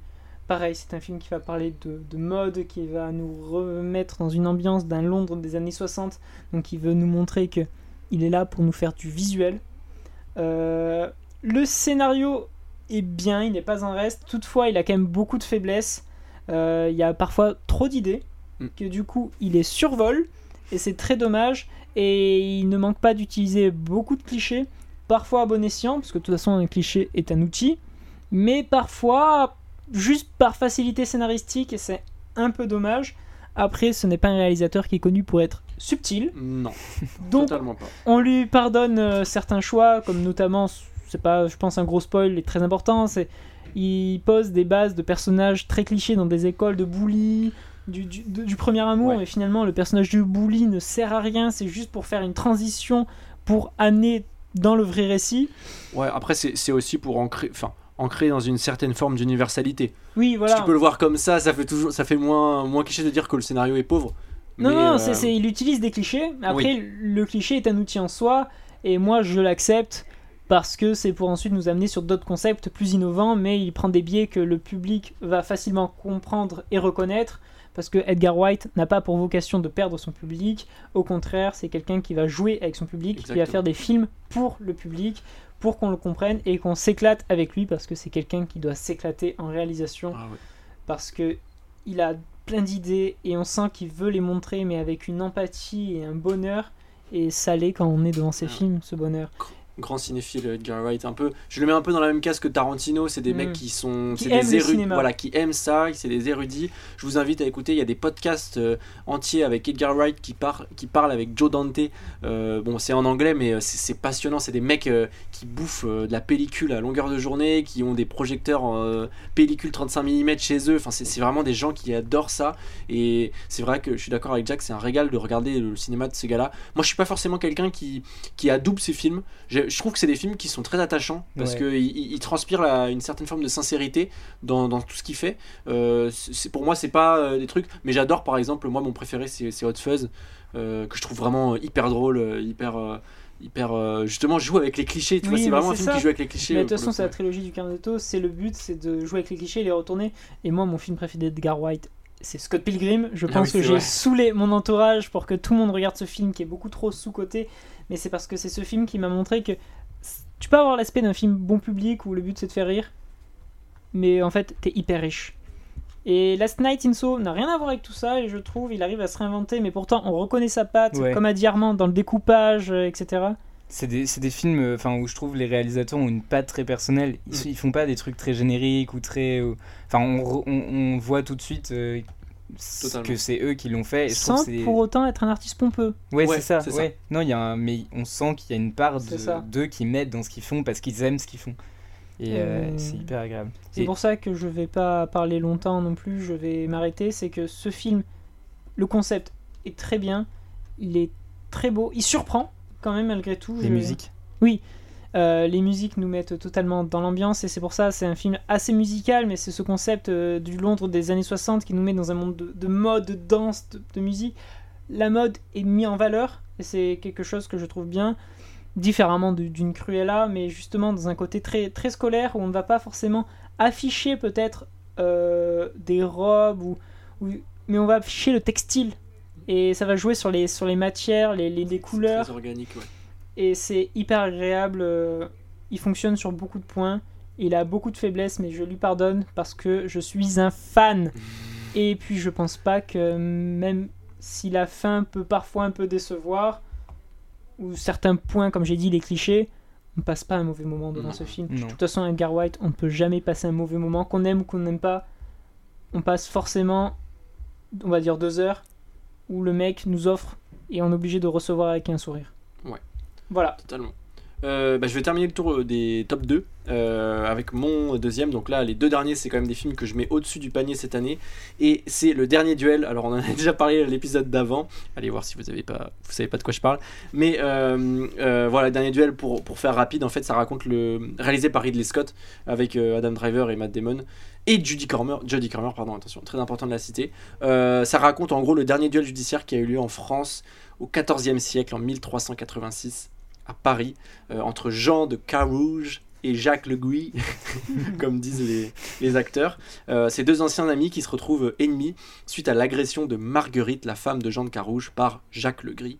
Euh, pour faire rapide, euh, c'est un film qui m'a scié les pattes. La mise en scène est dantesque. Ridley Scott, on l'a déjà vu dans l'épisode précédent, est un grand metteur en scène de, de- films historiques, de reconstitution. Euh, ça commence, comme dans tous ces films historiques, par une scène de bataille qui est géniale. Euh, c'est vraiment visuellement incroyable. Le dernier duel, euh, donc le duel final, est un grand moment de cinéma et je le maintiens au ciné. C'était un truc incroyable à voir. Je pense que, que cette séquence, en tout cas, sera, sera. On se rappellera de ce film pour cette séquence et, et franchement, ça va tenir longtemps. Euh, et euh, pour ceux qui ont vu le film, euh, le un des derniers plans euh, où il y a Notre-Dame de Paris est un plan de, de pur cinéma, un plan dantesque, euh, je trouve. euh, Enfin bref, pour ceux qui ont la ref, vous, vous voyez de quoi je parle. Euh, sinon, niveau acteurs, les acteurs sont incroyablement impliqués. Comme dans Illusion perdue, on a des, des top acteurs américains qui jouent avec une finesse euh, incroyable. Euh, on a Driver qui a un rôle hyper complexe. Euh, on le rappelle, c'est lui- celui qui est accusé d'avoir violé euh, Marguerite. Donc il a un rôle à la fois trouble et, euh, et rassurant selon les passages du film. Donc c'est vraiment euh, quelqu'un un rôle. Enfin, il m'a mis mal à l'aise et ça veut dire qu'il interprète très bien son, son rôle. Il y a Damon qui a un rôle un peu plus classique, mais qui, qui de par la structure. Mais qui euh, manque pas de subtilité. Non, non du tout. De par la la- l'écriture, C'est ça. c'est- le deuxième point. Euh, je termine juste. Damon ouais, est, est génial et Jodie Cormer est vraiment la meilleure euh, des trois parce qu'elle a le rôle le plus difficile. Euh, donc le rôle de la femme agressée et franchement, elle, elle, elle, elle atteint une, palette extrêmement large de- d'émotions et c'est vraiment incroyable de la voir passer par tous ces stades au, cours du film. Et euh, pourquoi je parle de palette et de large palette? Parce que euh, le film est brillamment écrit et qu'il reprend la structure, ce n'est pas un spoil, il reprend la structure Rashomon euh, de Kurosawa, que Kurosawa a inventé dans les années 50 avec le film Rashomon, c'est-à-dire qu'on raconte trois fois la même histoire selon trois points de vue différents. Et donc on va suivre le point de vue de euh, Jean de Carouge, Jacques Legris et euh, en dernier de Marguerite. Euh, donc ça apporte en fait trois versions de la même histoire avec des subtilités dans la mise en scène et des petites différences, mais, mais vraiment qui sont qui sont extrêmement subtiles et c'est ça qui m'a que j'ai adoré c'est que c'est un film qui est extrêmement pertinent euh, dans sa représentation euh, de, de, ces différents points de vue et surtout pertinent euh, dans la représentation qu'on se fait des chevaliers. Car bon voilà selon le, segment un, personnage qui nous a paru loyal gentil entre guillemets et, extrêmement euh, comment dire euh, brave va nous on va le trouver totalement euh, inquiétant, égoïste, et, et en fait ça interroge comment on, voit les chevaliers. C'est pas du tout la représentation qu'on peut voir dans n'importe quel film, n'importe quelle reconstitution des années 80-90 euh, au ciné, et ça, ça me. Enfin, je trouve ça passionnant. Euh, et pour terminer euh, rapidement, c'est c'est un film d'époque ambitieux. On le rappelle, il a fait un four au box-office. Euh, il en a rapporté que 30 millions pour 100 millions investis. Euh, allez voir ce film. Il a fait que 300 000 entrées en France. C'est pas normal. C'est un film qui, qui aurait dû cartonner. Euh, voilà, pour moi, c'est le deuxième meilleur film de C'est l'année. à cause des jeunes sur leur téléphone, on n'oublie pas. Dixit Ridley Scott lui-même. Euh, franchement, c'est c'est- c'est vraiment un film passionnant. Et euh, tout le- enfin, la plupart des gens qui l'ont vu m'ont m'ont dit la même chose. Et, j'encourage vivement les gens à le voir. Euh, voilà, c'était extraordinaire. Et je donne la main à Romain qui va nous donner son top 1. Oui, donc euh, vous l'attendez depuis maintenant une heure. Euh, Mon top 1, c'est un film qui est sorti très récemment, étant donné qu'il est sorti aujourd'hui même. What a surprise Je l'ai vu ce matin à 10h et il s'agit de Spider-Man No Way Home, qui a été réalisé par John Watts. Euh, je ne vais pas trop en dire parce que mes deux compères ne l'ont pas vu. Que je pense que quand ce podcast sortira, il y aura certainement des gens qui l'auront pas encore vu et que de toute façon on ne spoile pas. Euh, mais euh, bah, je vais vous lire le synopsis. Euh, si je peux vous donner un conseil, ne regardez pas la bande-annonce. Allez-y euh, et laissez-vous surprendre parce que. Alors que tout le monde l'a vu. Oui, je pense que tout le monde l'a vu, l'a analysé et a regardé Honnêtement, je ne l'avais pas vu Ah, et sur je Twitter, préférais, je préférais ne pas Mais l'avoir. Je bien suis fait. bien Oui, content de ne pas l'avoir vu Tu as raison. parce qu'il y a plein de choses auxquelles je m'attendais pas et qui sont arrivées et j'étais très content. Mais donc, euh, pour le synopsis et ce qu'on voit rapidement dans la bande-annonce sans trop en dire, euh, pour la toute première fois, euh, Spider-Man a été démasqué à la fin de euh, Far From Home euh, et donc il ne peut plus vivre sa vie normale et tous ses amis sont impliqués là-dedans. Ça va forcément impliquer plein d'enjeux. Il va demander de l'aide à Doctor Strange et à ce moment-là, il va y avoir plein de péripéties et il va se passer plein de choses. Personnellement, c'est c'est pas un grand film dans le sens où on peut pas euh, saluer un jeu d'acteur incroyable ou euh, euh, une musique folle parce que c'est un film facile entre guillemets dans ce qui se fait aujourd'hui. Mais c'est un film qui marche. Encore une fois on parlait de ce genre de film là et c'est le genre de film qui voilà qui nous font moi qui me fait vraiment rêver qui te fait passer par tous les états quand t'es dans la salle euh, qui euh, quand on sort euh, t'as encore des étoiles dans les yeux et, et encore maintenant j'en tremble non c'est faux et, Je suis juste et- fatigué. et. Et, en plus, bah voilà, c'est un film qui, forcément, si vous avez vu quelques éléments de la bande-annonce, nous ramène aux enfances, en enfance, et, et qui, qui, voilà, qui... Je, je, veux pas trop en dire, mais en tout cas, c'est un très bon film. Et on parlait de Ridley Scott qui euh, n'arrive pas à marcher euh, et qui fait 30 millions avec ses 100 millions investis. Celui-là, je pense qu'il va rapporter gros. Et même si il était très long, et ben on voit pas le temps passer. Alors que il y a eu des films récemment qui que j'ai trouvé très longs. euh, Gucci euh, rappelle. voilà, euh, par exemple House of Gucci. Mais là, euh, il n'y a pas eu un moment où je me suis dit, euh, ah tiens, ça tire un peu. 2h28. Donc, euh, donc euh, non, vraiment. euh, Ouais, je pense que ça va cartonner. Je sais que là, j'ai vu euh, les, au 9h des Halles, euh, la salle était comble. Il y avait 428 places prises, donc ça fait. Oui, et j'ai apprécié ma séance malgré. malgré. Raconte ton histoire, raconte-nous. Ouais, je, vais- pense que vais les gens l'anecdote, c'était un peu triste. Parce qu'en fait, j'avais pris ma place pour. Dès qu'ils avaient ouvert les réservations, j'avais pris ma place pour le voir en VO dans la plus grande salle du Grand Rex. Et il faut savoir que ce que je ne savais pas, c'est que le Grand Rex faisait deux diffusions quasiment à la même heure ce matin. Et il y en avait une en VO et une en VF dans une toute petite salle. Et je me suis trouvé à celle en VF euh, dans la toute petite salle. Mais je pense que ça a aussi. Ouais, je- j'essaye de me trouver des excuses. Mais ça a participé à ce côté euh, de euh, ramener en enfance. euh, euh, et de euh, et aussi très intimiste en fait parce que parce que les fans de Marvel sont une communauté qui adore ce qui se passe à l'écran et qui réagit et c'était très agréable de se sentir un peu galvanisé par par euh, les gens autour et, euh, et donc bon j'irai le revoir mais euh, mais c'était quand même un très bon moment Jack, je t'en prie, donne-nous ton top 1. Eh bien, mon top 1, on l'a déjà abordé, c'est le dernier duel, du coup. Euh, donc, je vais pas en parler longtemps. Juste, il y a encore Adam Driver dans mon top, ce qui est normal. Il a fait tellement de films, il a tellement fait de masterclass que c'est mérité. Mais toutefois, pour le coup, c'est moins pour le film en lui-même que sa prestation ici, même si sa prestation est très bonne. Tout ce qui s'articule autour de Adam Driver vaut le coup, il n'est pas tout seul. Euh, et même si c'est le premier de ma liste, honnêtement, je pense que c'est parce que son visionnage est assez récent. Je ne suis pas sûr qu'il resterait au long terme, pour être honnête. Même si voilà, il a beaucoup de qualités que Armand a déjà abordées, c'est pour ça que je ne vais pas rester longtemps dessus.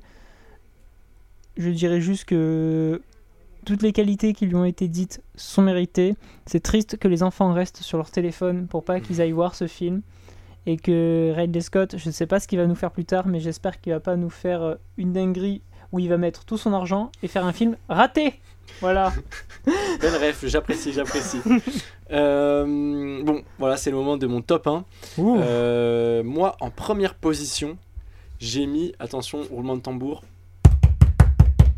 médecin de nuit Waouh Deli Wajman avec Vincent Macaigne, Sarah Giraudot et Pio Marmaille. Qu'est-ce que ça raconte, Médecin de nuit? Ça raconte l'histoire de Michael qui est Médecin de nuit. de Euh, nuit. Il soigne des patients de quartiers difficiles, mais aussi ceux que personne ne veut voir. Deux points. Les toxicomanes. Tiraillé entre sa femme et sa maîtresse, entraîné par son cousin pharmacien dans un dangereux trafic de fausses ordonnances de Subutex, sa vie est un chaos. Mike- euh, Michael, Michael n'a plus le choix. Cette nuit, il doit reprendre son destin en main. Encore un film français dans le top d'Armand, le troisième d'ailleurs, Euh, et c'est mon film préféré cette année. Pourquoi? Parce que euh, Médecin de nuit, ça incarne tout ce que j'aime dans le cinéma euh, ricain ou dans ce cinéma-là, c'est-à-dire que c'est des cinémas, c'est un, un type de film, on va dire, euh, en immersion. C'est resserré, ça se passe en une nuit. Tout va, tous les éléments dramatiques vont se dérouler pendant cette nuit. Euh, Qu'est-ce qui va se passer? On sait pas trop, même si bon, on voit le genre de film que c'est. Euh, c'est un peu balisé, c'est une sorte de série B, mais pour moi, c'est la série B parfaite. C'est un des films que j'attendais le plus cette année. Euh, avec la bande annonce et tout et c'est j'ai vu le film que je voulais voir. Euh, c'est-à-dire euh, voilà ça a coché toutes les cases que j'attendais. C'est sec c'est un polar on peut qualifier ça de polar drame. C'est un héros solitaire la figure du héros solitaire un peu comment dire le vigilante un peu comme les vigilantes movies avec le gars qui qui intervient le nobody qui intervient pour pour sauver tout le monde. Ça m'a fait beaucoup penser à Drive qui est mon film préféré.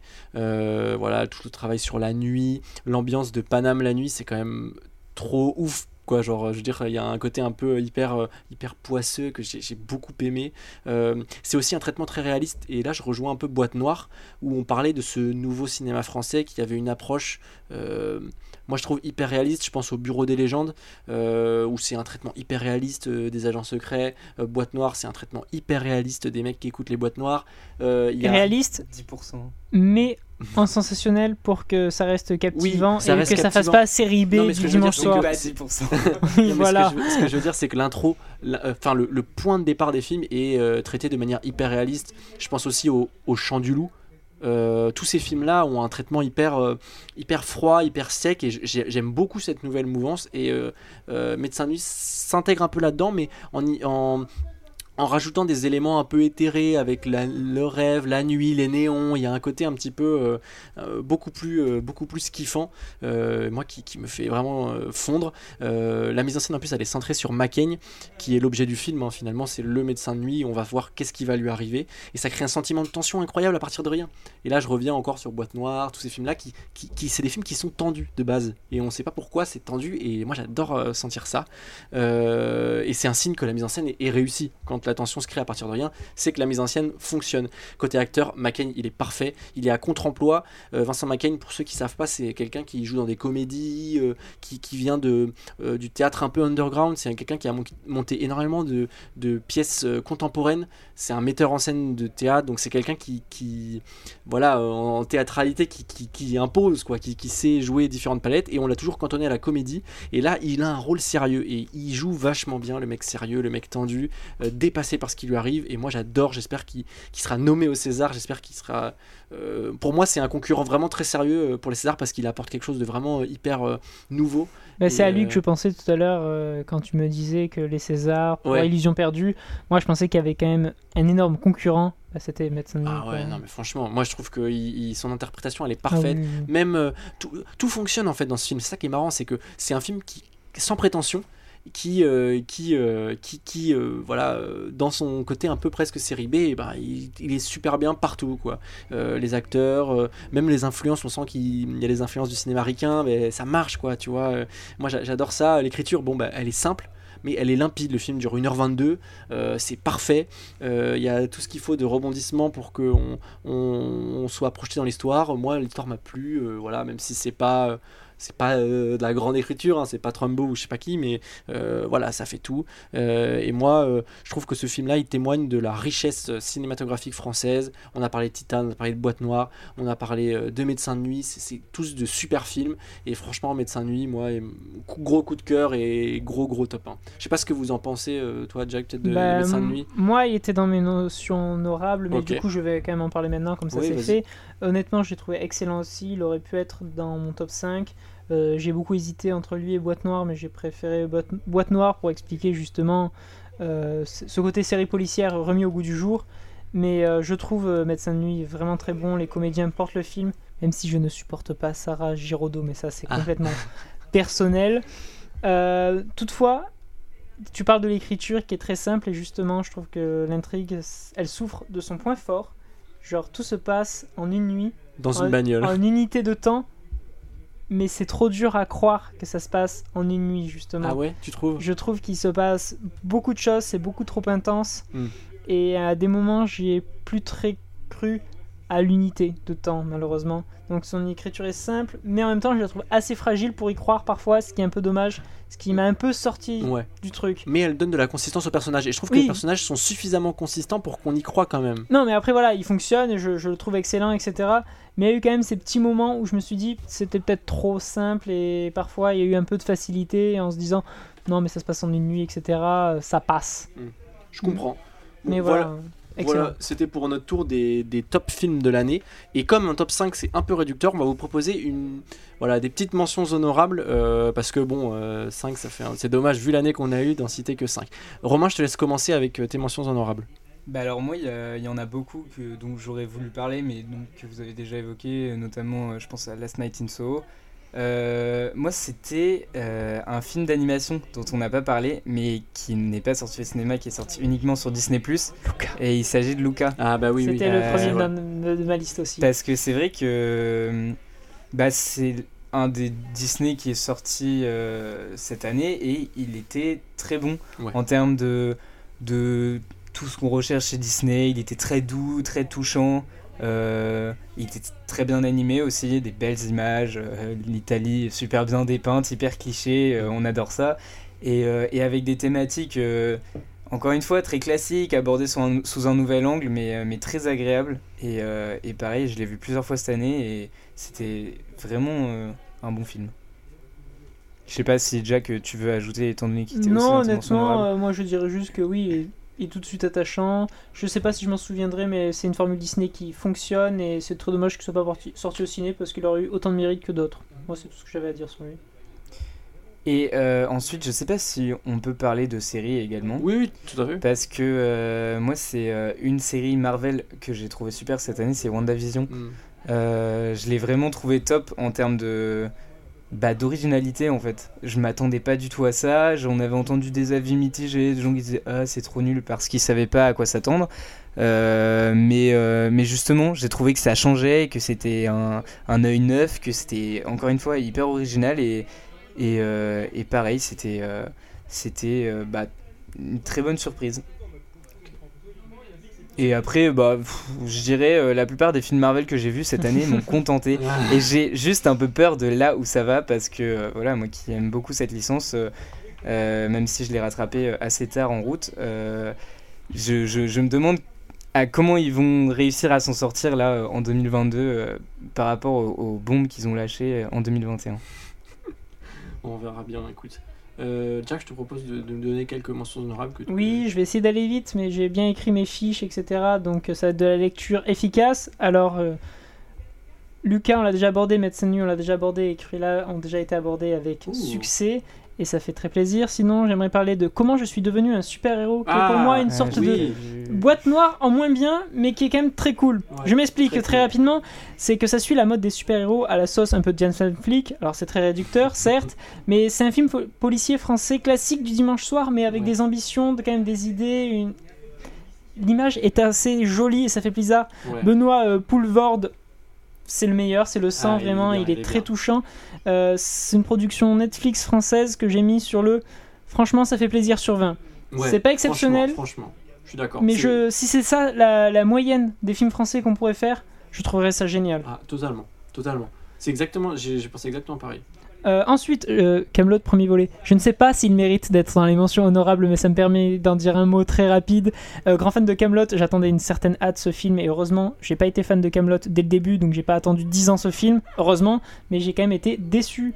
Alors Astier, c'est un grand dialoguiste, c'est un super musicien, c'est un directeur d'acteurs fantastique, mais ce n'est pas un réalisateur de film. Il aurait dû être aidé parce que c'est très dommage. Astier, il connaît tout dans son film, il maîtrise la technique, on sent quand il parle des caméras qu'il avait envie de faire un bon film. Mais maintenant il a créé un projet qui le dépasse et ce projet c'est Camelot le film. Il a trop cumulé les casquettes. En effet, il est réal, euh, direct- euh, il est euh, compositeur, il est scénariste. Tu n'en seras pas moins un, un dieu pour le commun des mortels, mais tu peux laisser la réalisation à quelqu'un d'autre, Astier, s'il te plaît. Mais voilà, c'est très frustrant parce que au fond de moi, je l'aime ce film de tout mon cœur, mais c'est un acte manqué. D'une, meilleure bande-annonce de 3 heures que j'ai vue. Ensuite, The Suicide Squad. Euh, GG Gun d'avoir ressuscité une franchise qui avait sombré si bas, euh, sans voler très haut. Ben, on peut dire la tête haute qu'on a apprécié The Suicide Squad. C'est là, je vous avoue, je l'ai un peu travaillé.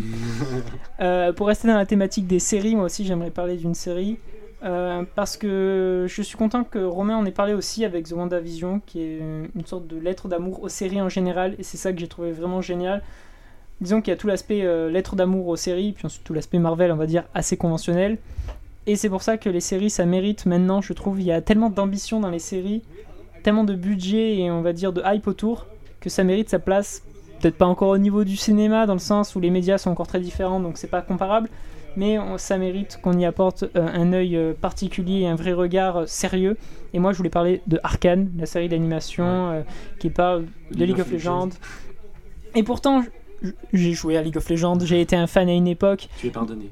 Mais euh, c'est pas pourtant une série que je- j'attendais, bien au contraire, je trouvais que c'était pas un univers qui méritait d'être adapté, mais en même temps qui était assez flou pour en faire ce qu'on en voulait. Et Arkane, ils ont tout compris. L'univers est flou, mais on récupère tout ce qu'on veut, on fait des belles choses avec, l'animation est magnifique, c'est un studio français.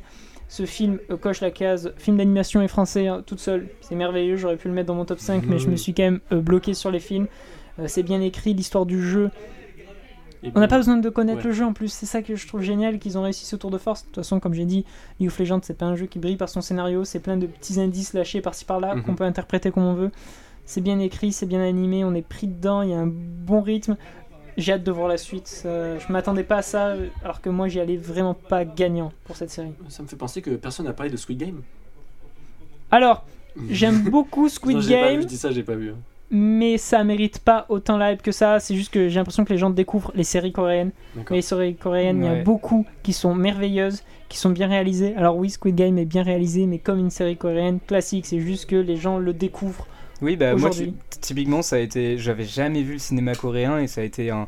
Vu que je sentais une effervescence sur les réseaux sociaux, je suis allé voir et, euh, et j'ai été agréablement surpris. Après, euh, après c'est un, c'est un schéma un peu classique, enfin qui a déjà été abordé. ça. Des, Ça des- démérite pas, mais ça vaut pas la hype qu'il y a eu autour. Et de toute façon, Ouais. c'est cette hype Netflix, Casa des Papel, Squid Game que je trouvais un peu à chaque fois overhype Ouais. et un peu exagéré. Et sinon, je finirai rapidement sur euh, Titan, que de toute façon qui a déjà été abordé.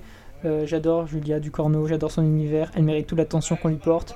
Euh, Titan m'aura moins marqué que Grave, qui Ouais. m'aura vraiment laissé avec quelque chose que j'ai gardé pendant Ouais, deux mois ouais, ouais, et que j'ai fait regarder euh, dans mon école euh, parce que je voulais que les gens découvrent euh, Grave. Le traumatisme. Oui, oui, quelqu'un avait fait un malaise. Ah ouais. Ouais, ouais, non mais En même temps, vraiment. c'est chaud. hein. Non, franchement, il y a des scènes, euh, ouais, qui, il y a des scènes qui sont. Et Titan est à la fois plus fort, mais en même temps, il m'a moins marqué. Ah ouais. Disons qu'il est plus fort dans les thématiques et l'univers un Ouais. peu gore, un peu sanglant. Et pas sanglant dans le sens il y a du sang, mais dans le sens ça te prend aux tripes. Mais il me marquera moins, mais ça reste quand même un beau tour de force. Voilà pour toutes mes mentions honorables. Merci. Ok. Alors moi, pour mes mentions honorables, en fait, je vais juste citer la fin de mon top 10. Parce que euh, voilà, je l'ai préparé. Bon, il y en a en vrai un- une ou deux de plus, mais euh, rapidement, pêle-mêle, je cite euh, notamment First Cow de Kelly Richard qui est, qui est sorti un peu discrètement, qui était disponible sur Mubi, la plateforme de, de streaming, et puis qui, qui est ensuite sorti au cinéma euh, que au Grand Action à Paris. Euh, en fait, c'est un film hyper euh, génial. C'est l'histoire de la première vache laitière qui arrive dans l'Oregon.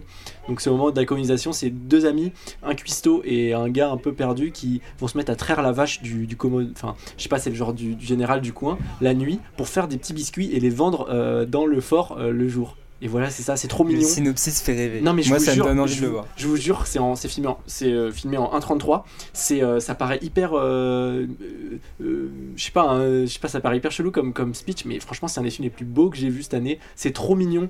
C'est, je sais pas, c'est avec pas grand chose, ça fait vraiment des merveilles. C'est hyper naturaliste, hyper beau. Et franchement, je vous encourage à le voir parce que c'est un film qui a fait, je crois, bah, il était distribué qu'au Grand Action, je crois, à Paris, ou très peu. Enfin, en tout cas, ça vaut le coup de le voir. Ensuite, j'ai- je citerai Serre, pardon. Serre-moi fort de Mathieu Amalric. Euh, Mathieu Amalric qui est un réalisateur que j'apprécie énormément et un acteur aussi que j'apprécie énormément, euh, notamment son tournée qui a eu le prix de la mise en scène en 2010 à Cannes, euh, qui racontait l'histoire d'un gars qui, emmenait ses stripteaseuses de faire des tours de, spectacles un peu nuls. euh, tu dans des petites, dans des petites salles euh, entre toute la France, c'était génial. Et Serre-moi fort, en fait, euh, là je vais pas spoiler parce qu'il faut voir le film, euh, mais en gros, le, synopsis c'est quoi? Il semble que euh, c'est l'histoire d'une femme qui s'en va à trois petits points. C'est ça le synopsis. C'est le meilleur synopsis qui puisse exister pour ce film. C'est une structure éclatée. C'est avec Vicky Krieps, la fille qui joue dans euh, Phantom Thread, avec Daniel Day-Lewis, euh, le film sur la mode.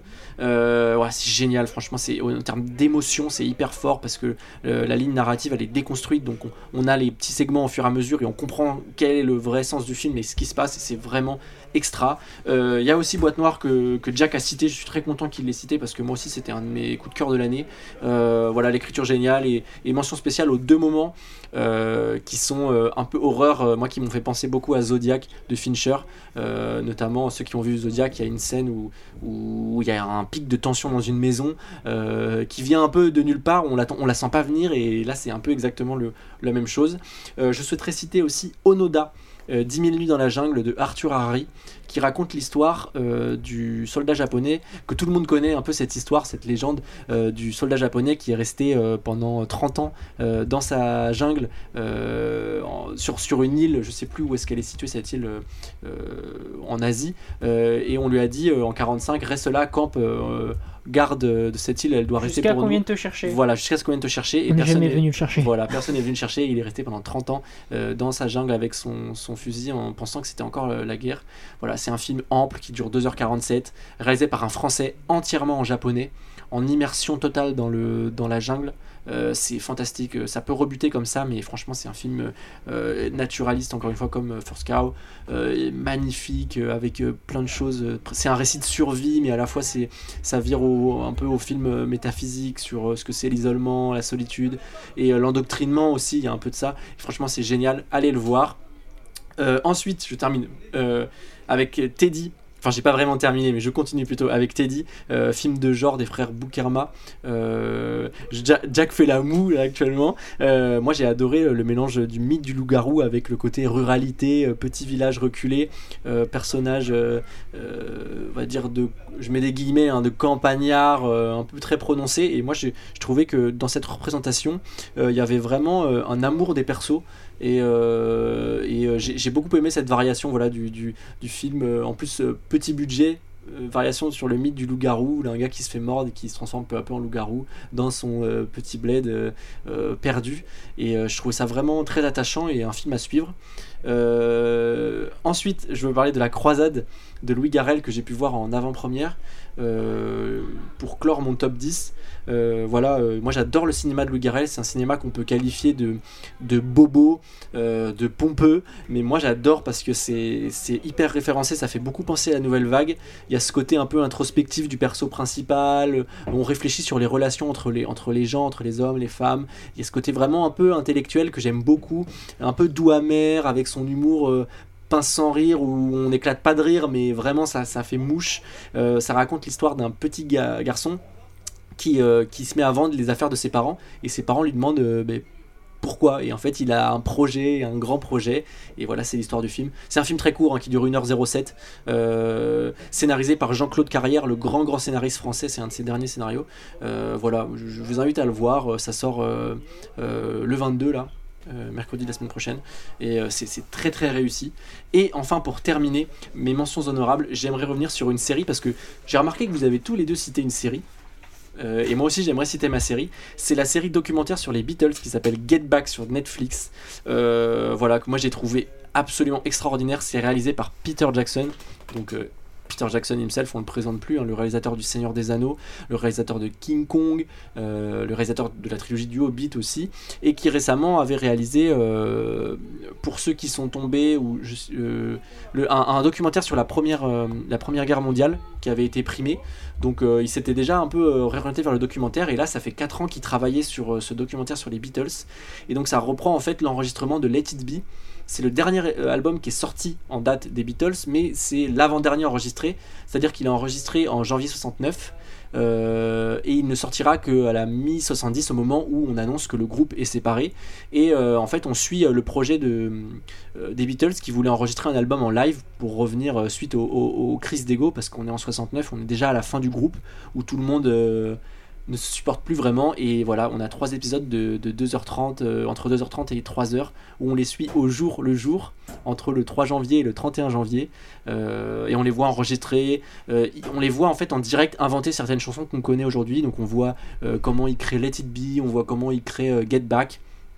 Euh, plein de moments sensationnels. Il y a un enfin, je veux pas spoiler, je vous laisse. Euh, faut s'immerger dedans, ça fait peur un peu les 8 heures, mais c'est un film, enfin, c'est un docu que j'ai regardé comme ça et moi j'étais, ça m'a, j'aime beaucoup les Beatles ça m'a passionné parce que ça rétablit la vérité sur la fin des Beatles. On a lu beaucoup de choses, on a entendu beaucoup de choses sur cette fin et en fait là on voit clairement ce qui s'est passé, on voit les mecs se marier, on voit les mecs se prendre la tête et euh, mention spéciale à un des moments qui m'a le plus déchiré le cœur, c'est que suite à une dispute euh, voilà, ils, se remettent en question sur le groupe et on voit Paul McCartney qui, a les larmes aux yeux, quoi. Vraiment, ils, sont tous les, ils sont tous assis là, ils se regardent les uns dans le studio et, franchement, on, voit, on, voit, son regard perdu et il, il comprend que c'est la fin, quoi. Et euh, non, je spoil pas, c'est un élément parmi d'autres parce que en 8 heures, vous imaginez pas que, enfin, vous imaginez bien qu'il y, a beaucoup, beaucoup de choses à voir. Et euh, franchement, c'est passionnant pour quiconque aime la musique, quiconque a un minimum de respect pour la création et ce qu'ont pu créer les Beatles. C'est vraiment un, un must-see et je vous encourage vraiment à le voir. et euh, voilà. Je suis convaincu. Ah bah ça me fait plaisir. Toi aussi t'es convaincu Romain? Alors 8 heures ça fait peur quand même, mais, euh, mais pourquoi pas. Après c'est un documentaire donc ça peut se segmenter, franchement c'est quelque chose qui se regarde, qui se découpe très bien. Mais c'est un documentaire que eux ont filmé ou Non, c'était euh, en fait il y a un film qui est sorti en 70 qui s'appelait Let It Be qui justement filmait l'enregistrement de ce, cet album et c'est de tous les rushs. Le film euh, qui est sorti en 70 dure une heure et demie et de il y a 60 heures de, de, vidéo et 150 heures d'audio et donc de tout ça Peter Jackson a, a trié la, la ce que, j'ai pas dit, c'est qu'il l'a remasterisé, donc c'est des, c'est, c'est, euh, c'est comme quand on sort les vieux masters, euh, enfin les vieux films en 4K, quoi. C'est, c'est hyper beau, c'est, c'est splendide. Et voilà, j'espère que je vous ai convaincu. Ouais. Encore une fois, oui. Voilà, c'est la fin de cet épisode de Plan Séquence. On espère que, que, ça vous a plu, que vous avez des nouveaux films à voir dans vos watchlists. Et euh, on se donne rendez-vous pour un prochain épisode. Salut Salut, Salut